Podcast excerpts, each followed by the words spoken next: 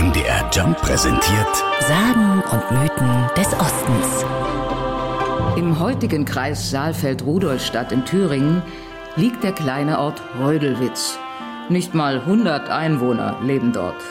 In einer Vollmondnacht war eine Gruppe Musikanten von einer Kirmes auf dem Rückweg zu ihrem Heimatdorf. Die jungen Männer waren guter Laune, als einer von ihnen, ganz übermütig, einen Umweg über die Burgruine Schauenforst vorschlug. Doch die Männer erschauderten, und so zog er alleine los, um den Geistern zum Tanz aufzuspielen.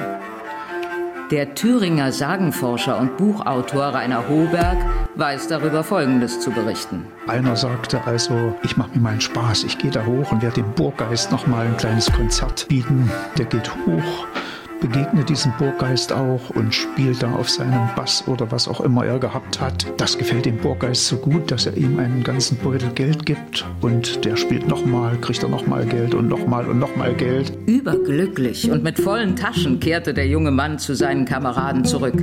Da packte die Gefährten die Habgier und sie beschlossen, den Geistern ebenfalls ein Ständchen zu spielen und eine Belohnung zu erhalten.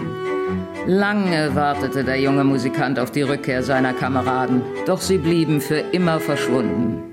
Rainer Hoberg erklärt den rätselhaften Ausgang dieser Geschichte so. Auf jeden Fall Musiker, Spielleute, das sind eben zunächst mal verwegene Kerle, die sich das überhaupt trauen, da äh, einem Gespenst aufzuspielen. Eine Lehre hat so eine Sage vielleicht und die wäre hier, also der Erste, der mutig was angeht, der hat Glück.